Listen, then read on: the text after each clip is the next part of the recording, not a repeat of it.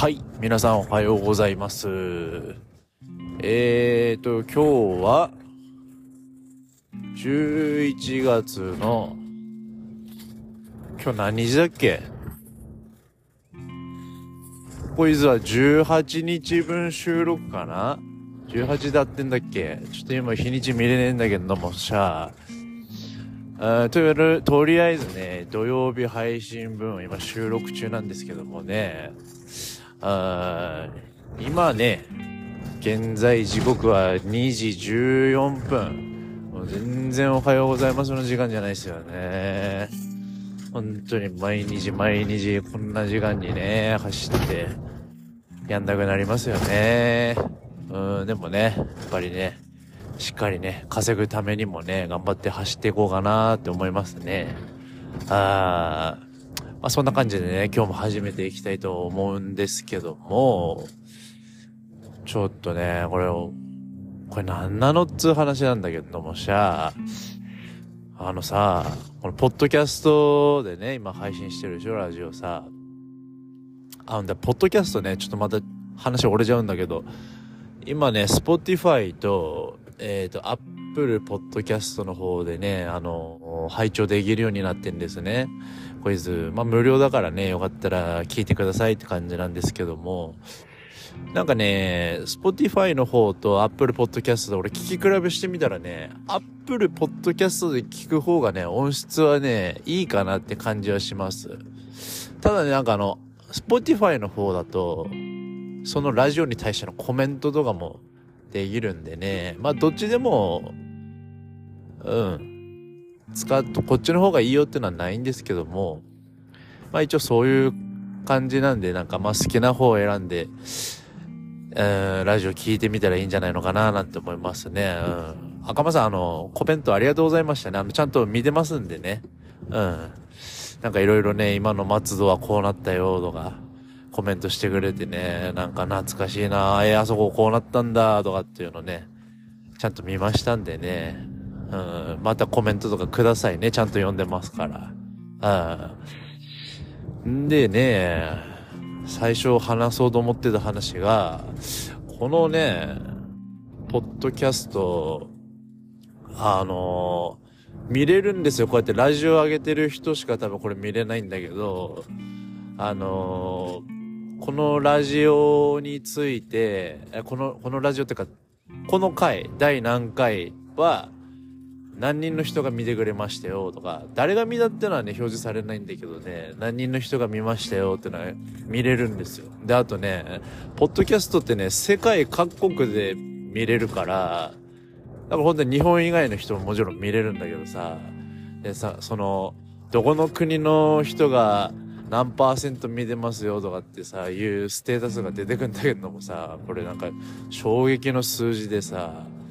俺見てみたっけさ、88%が日本で、12%が USA ってなってたんだけど、誰なのこの12%の USA って。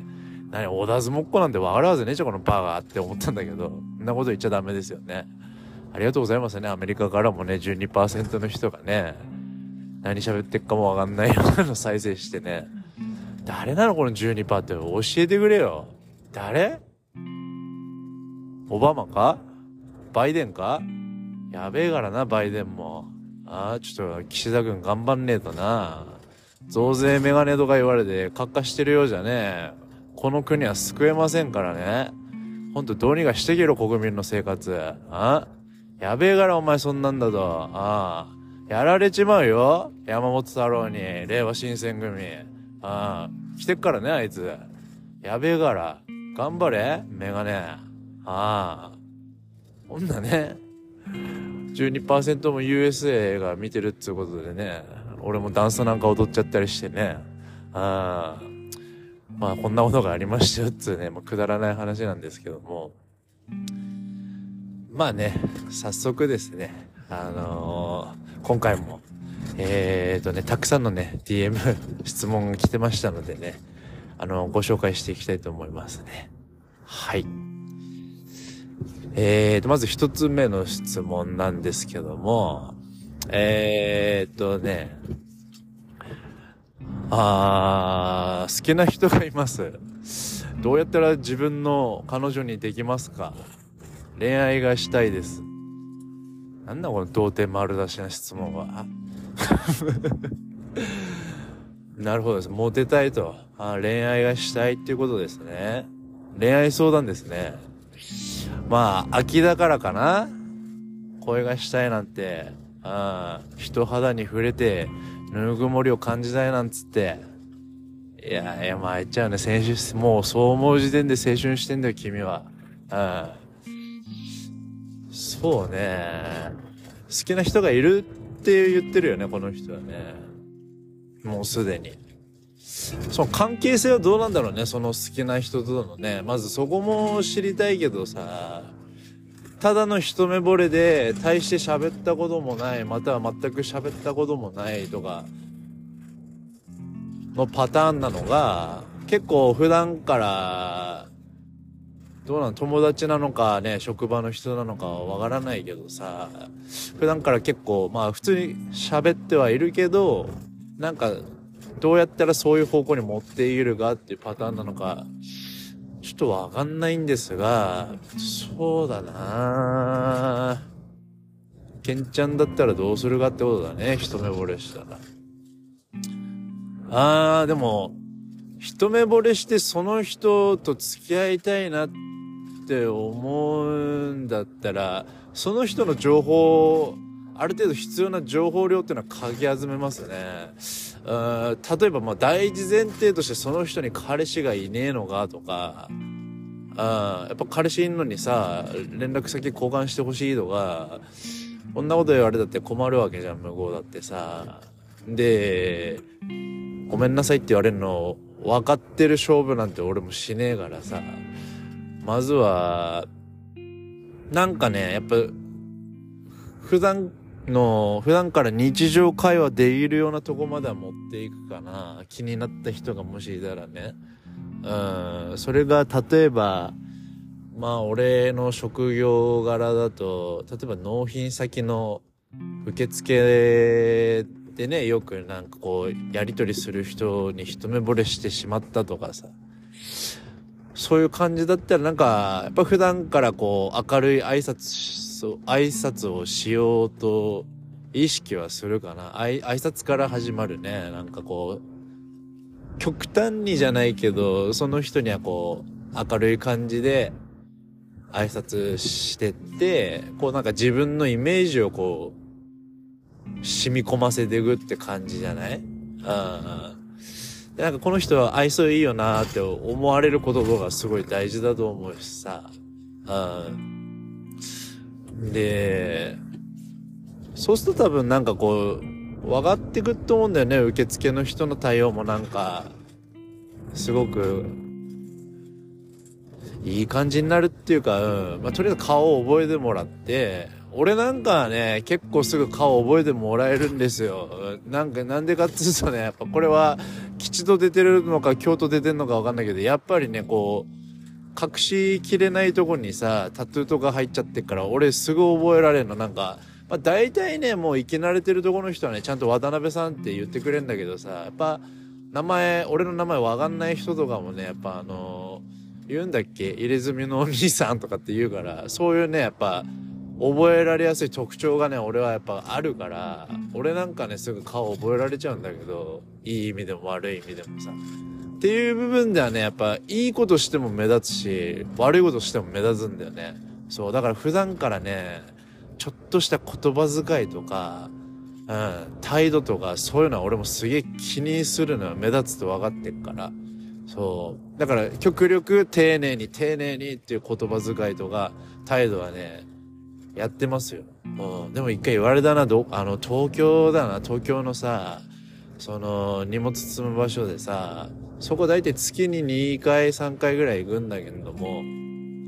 そこの受付のね、姉ちゃんっていうのが結構可愛いんだっけ？うん。可愛くてさ、狙ってたとかじゃねえけど、まあ、いつも通りこう丁寧に挨拶して伝票のやり取りとかそういうのやってたんだけど、なんか、ある程度ね、1年ぐらいそこに通ってからかな、あある日言われたことあってさ、なんか、いや、初めて見たとき、すごい、怖かったんですよね、渡辺さんって、と思って、ああ、まあよく言われます、みたいな。でもなんか、喋ってみたら、すごい、丁寧じゃないですか、喋り方とか、って。でもなんか、私逆に、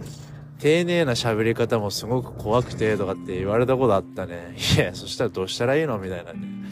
態度悪くしても怖い人って思われて、逆にこんな見た目で丁寧な言葉遣いがまた怖いとかってさ、いい加減にしろよって思ったけどね。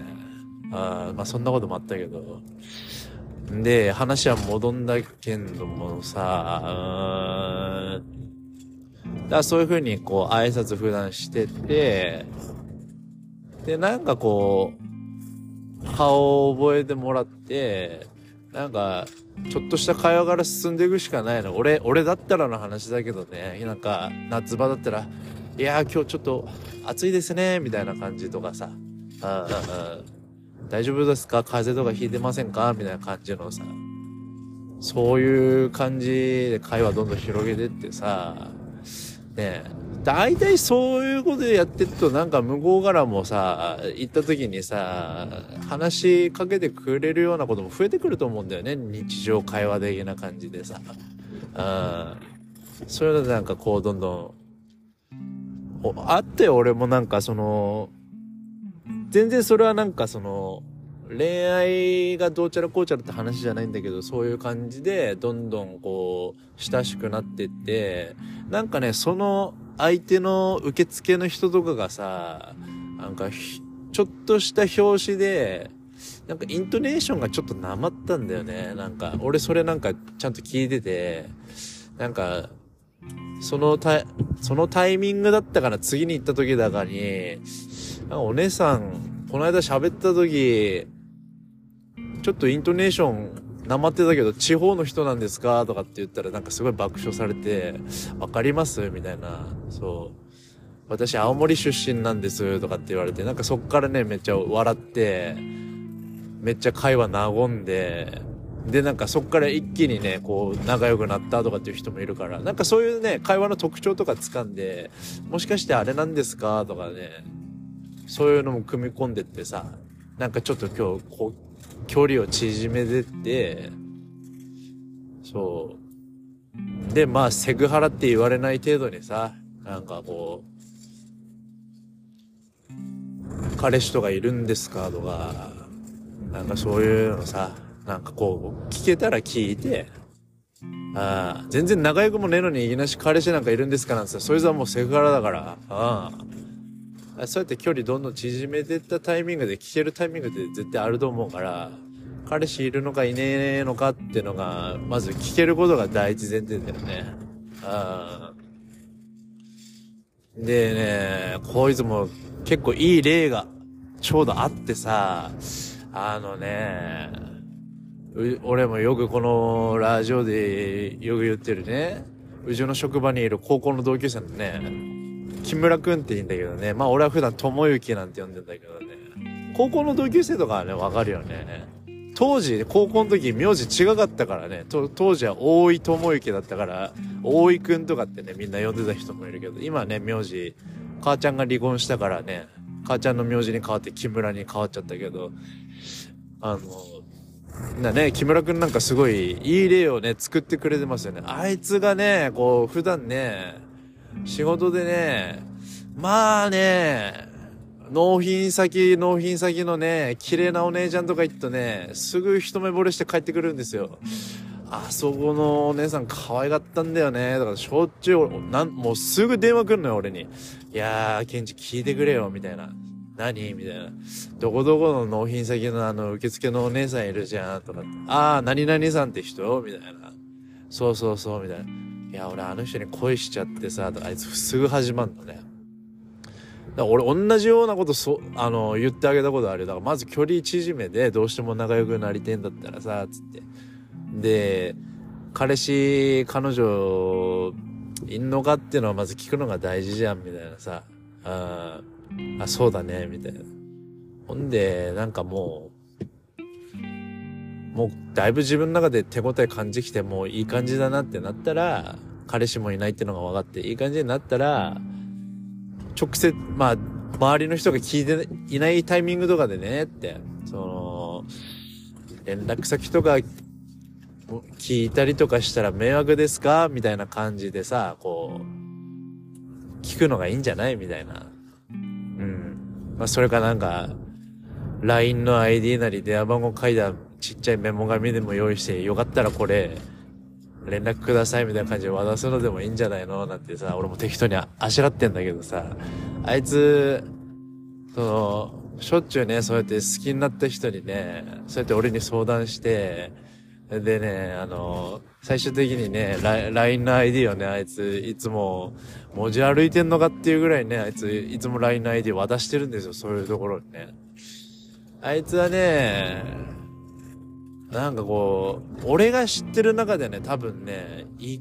回、2回、3回、4、4回ぐらいか。4回ぐらいね、LINE の ID そうやって渡してんですけど、4回中2回はね、連絡先の交換に成功してんですよ、あいつは。ただ、これね、やっぱおも、面白いのが、これ俺の言った通りなんですよね。あの、4回中2回成功してるのは、事前にちゃんと彼氏いるかいないか聞いて、いないって言った人が交換できてるんですよ。で、失敗して2回っていうのが、あいつがもう早く仲良くなりたい、早く連絡取りたいっていう気持ちが先行しすぎて、彼氏いるかいないか聞かないで、連絡先を渡した人は、やっぱ帰ってこないんですよ。っていうことは、多分50%、まあね、4分の2だから50%にはなるはなんだけどさ、ちょっと数は少ないけど、彼氏いるのかもしれないってことだよね。それ、連絡先来ないってことはさ、あ、連絡先来ないとか、その LINE が返ってこないとかっていうのはさ、そう。だからやっぱ、彼氏いんのかっていうのは、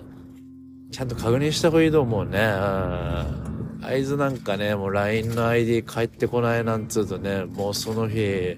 あの、悪酔いすっからね、すぐ下げに逃げっから、本当に弱い人間の典型的な例だから、一人でね、キッチンで鍋続いてね、酒飲みながらね、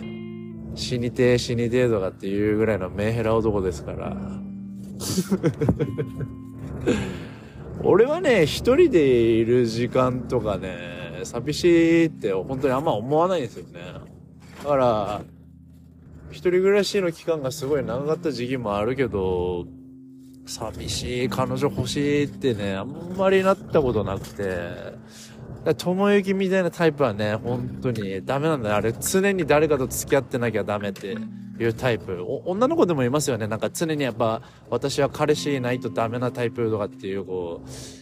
おともゆきはあれもう典型的なメンヘラタイプだもんね。メンヘラって言ったら言い方悪いけど、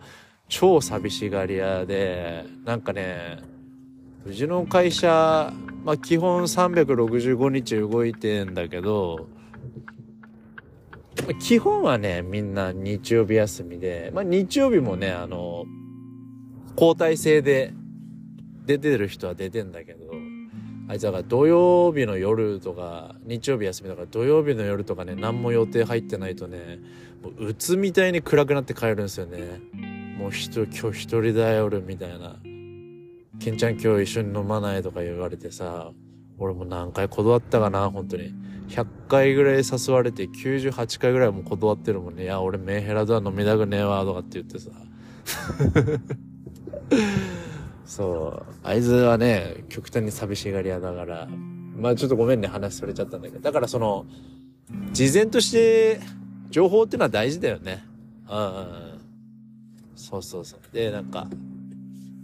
彼、俺だったらね、彼氏いるのかいないのか聞いた後に、あ、そうなんですかみたいな感じで、なんか好きな人とか、今、なんかいないんですかっていうとこまで聞くかな。好きな人いるってなったら、それはそれでまたちょっと話変わってくるじゃん。彼氏いないっつっても、ね、連絡先渡したところで多分帰ってこない確率が高いから、極力その自分が連絡先返ってくる可能性っていうのを高めた上で、連絡先聞くなり、渡すなりした方が多分返信率はいいと思うし、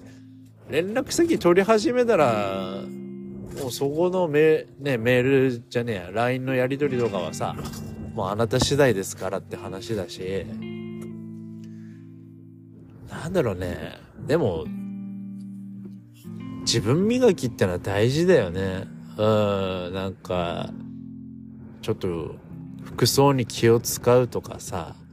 うん、自分の身だしなみとか気をつけるっていうのはやった方がいいな、本当にさ。うん、なんか清潔感っていうのはやっぱ俺もすげえ大事にしてるよ。それはモテたいがためとかでは本当にないけどね。綺麗事言ってるわけじゃないけどさ、やっぱ鼻毛出てねえかなとかさ、うん、俺2日に1回ぐらいね、鼻毛とかチェックするんだけどもさ、すごいね、あの、そうやってね、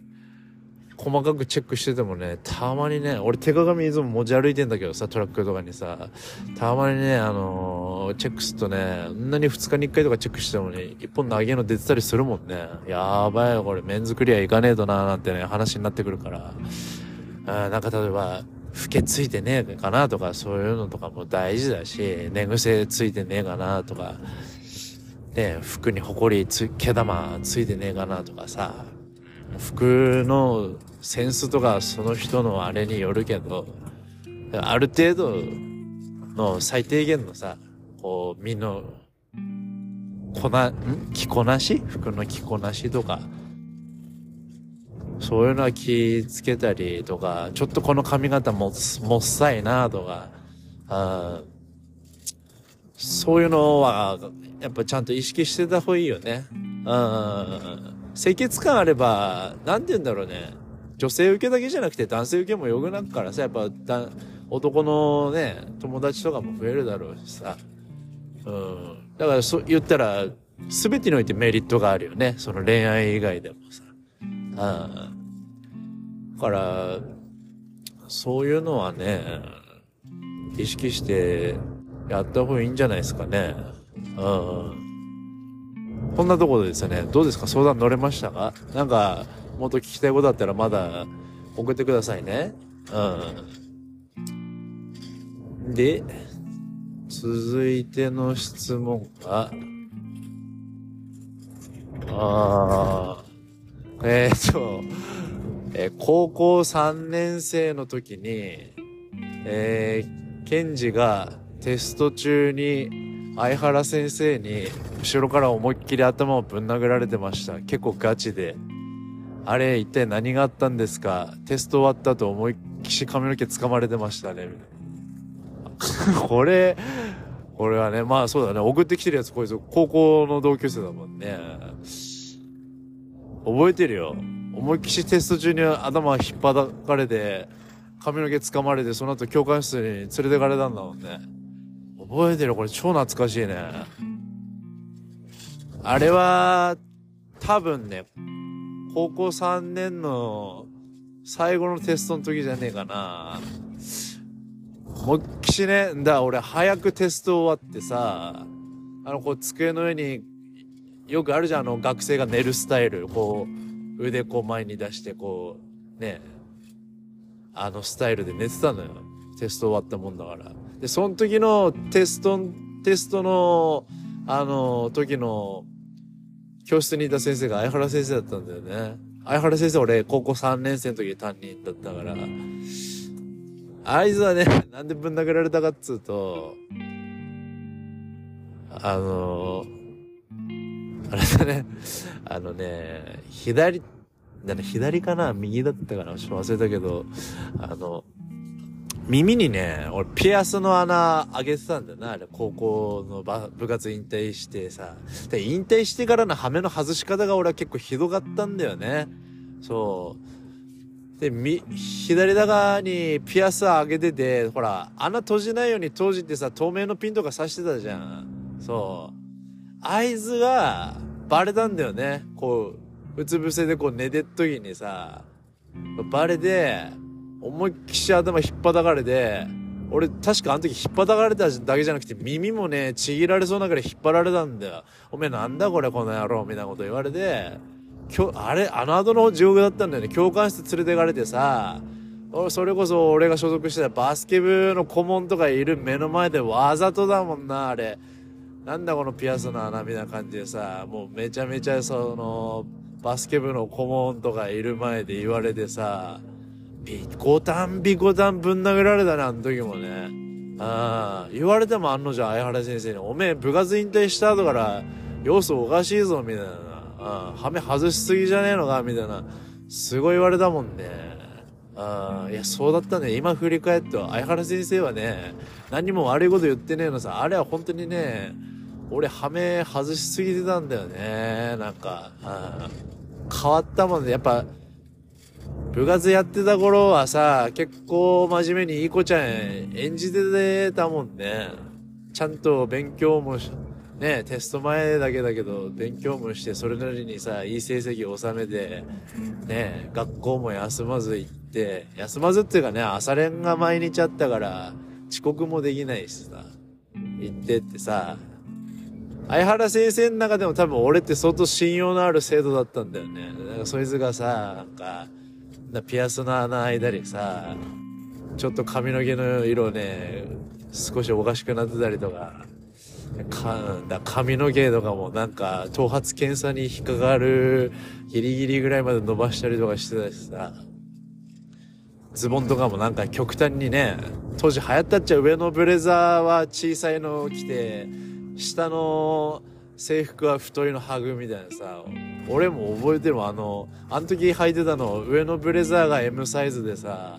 下のブレザー俺110センチのウエストのやつ履いてたもんね、あの、普通に購買部行くとさ、あの、制服のズボン太いの売ってもらえねえからさ、あの、柔道部のやつにお願いしてさ、ウエスト太いの金渡すから買ってきて、なんつって買ってきてもらったやつ履いてたからさ、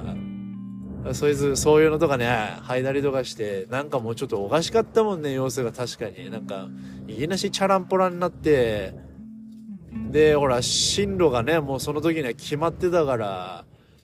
進路決まった途端にこれだもんね。もうテスト勉強もしてなくてさ、今までね、学年でトップ10とかに入ってたようなやつがね、一気に百何十番とかになるぐらい勉強しねえくなったりとかして、やっぱ、相原先生も心配してたんださね。もう大丈夫かっていうことで。すごいおっかない先生だったけど、相原先生は本当に愛のある先生でね、俺大好きな先生だよ、今でも。うん、怖い先生なんだけど、やっぱあの人はすげえ男だなっていう先生だからさ。あれはね、ちょっと俺しかもなんかもう、そんぐらいからね、相原先生とすげえ関係悪くなっちゃってさ、俺もなんかもう、思春期とかっていう年でもねえけどね、もう17、18なんて。思春期なんか終わりかけだけど、なんかもうその、おごられたことに対してもイラッとして、なんか、反発心とかむき出しにしててさ、もうなんか、最後の最後までなんか、突っ張っちゃったもんね、原先生に対してもね。俺、卒業式の日も、最後ね、原先生お世話になりましたとか言えばよかったのに、なんか、普通に、あれだったもんね。クラスメイトとかとね、もう卒業したら東京行っちまうやつとか、地元帰っちまうやつとかとさ、まだ会えたらいいねなんて、さらーっと挨拶とかして、先生に挨拶しないで帰っちゃったんだよな。なんか俺それは未だにすげえ悔いが残ってるね。だから、もしね、会う機会があったら、相原先生にはね、なんか、まあ、久何十年ぶりに会ったらね、会ったら会ったで、俺の見た目も変わってしまってからすごいびっくりされるだろうし、もしかしたらね、また、ビンタだの、蹴りだの、パンチだの食らうかもしれないけど、それでも会いたいって思うね。なんか本当に、ご迷惑おかけしましたっていうのは、言って謝りたいっていう気持ちは未だにあるね。うん。そんな流れでも、あの時ぶん殴られたっていうのはね。つうかね、そう、あれなんだよな。あの、ピアス事件の前にも俺、綾原先生にぶん殴られてんだよな。あれなんかね、確か文教コースで、俺はね、文教コースっていうとこに、その東北高校の時所属してたんだけどさ、普通科のコースで。文教でね、あれだよ、俺確か、進路が決まるの一番遅かったんだよね。本当にケツの方でさ、で、なんかすごい先生たちにも心配されてたんだよね。なんかこう、成績もある程度は良かったし、ね、部活動での成績とかもあったから、俺個人じゃなくて、ねチームとしての成績は良かったから、すごい心配してくれてて、進路なかなか決まらなくて。まあ最終的にはね、郵便局なんてね、すごいいいとこに就職できたけど、決まらなくて、最後の最後に受けた郵便局の就職の内定？あれがね、なんか決まって、その決まった発表っつうのがね、俺確か覚えてる。あの、3年生の、あのスポーツ大会かなんかの時に、最後みんなでグラウンドに集まって、なんか終わりっていう時に、あの時にね、担任の相原先生じゃなくてね、あの、1組の当時担任だった山本先生が、みんなの前で、いや、ケンジおめでとうみたいな、内定来たぞみたいな感じで、みんなの前で言ってくれて、で、なんかみんなめっちゃ、あの、おー、ケンジやったじゃんみたいな感じでお祝いムードだったんだけど、いや、相原先生はあの時気づいてたんだよね。俺もその時すでにチャランポランになってた時期だから、俺確かね、当時いた彼女、当時さ、そう、彼女いてさ、そのせいでもなんかチャランポランしてたね。毎日、ね、学校終わったら、彼女と遊んで、みたいな生活を送ってたからさ、なんかもう、チャラいのがかっこいいっしょ、みたいな勘違いを起こした時期だから、なんか学校にもね、一丁前になんか、ペアリングとかつけて行ってたんだよね。確か左手の薬指だか右手の薬指だかつけててさ、生きっちゃってて、相原先生ね、それ見てたんだよね。なんか俺その時に、その、山本先生がね、泣いておめでとうみたいな感じで、俺、俺のことよ、前高に呼んでくれた時にね、俺なんか見らったんだよね、相原先生に指輪つけてんの。うん。で、あれも、集会、その、そのスポーツ大会終わった集会の後に、俺、相原先生に、あの時もだもんな、もう、どっかに連れて込まれて、もう、ビコダンビコダンぶん殴られて、てめえ色気づきやがってこの野郎なんだこれやんって言われてさ、ねえ、相原先生には本当にいっぱい殴られたし、いっぱいいろんなことを教わったね。でも、一個も恨んでないね。おごられたことに関してはもう全部100%俺が悪いからね。だって今、俺が相原先生の立場になってそういう生徒いたらね、やっぱ、同じことはできないけどね、時代的には。当時はまだぶん殴っていい時代だったからさ、ぶん殴っていい時代なんてないんだけども、うん、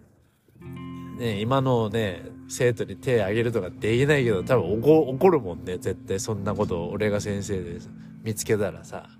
それはもう当然だよね。ああ。だから親が注意してくれなかったことを相原先生が代わりに注意してくれてたってだけだから、うん、俺の親みたいなもんだよね、本当に。本当にね、相原先生ありがとうございますね。うん、会いたいですね、本当に。当時の東高校の先生に本当お世話になりましたね。うん。東高校って確かあれだよね、もう理事長変わったのかわかんないけど、あの、五十嵐理事長って確かズラなんだよね。まあ、そんな話でね、今日は終わりたいと思いますね。えー、そうですね、今日はね、あれですよ、仙台からね、福島のね、会津若松市に向けてね、豚肉運んでおりましたね。うん、いやー、会津なんてね、豪雪地帯だからね、もう、天気予報見たら明日、明後日だからもう雪降るんだね。雪降る前に行けてよかったなって感じで。あとね、来週ね、ちょっとね、あの、LINE は送ったんだけどね、あの、高校の同級生のね、アイスホッケー部だった西澤聖吾ってね、長野県にいるんだけど、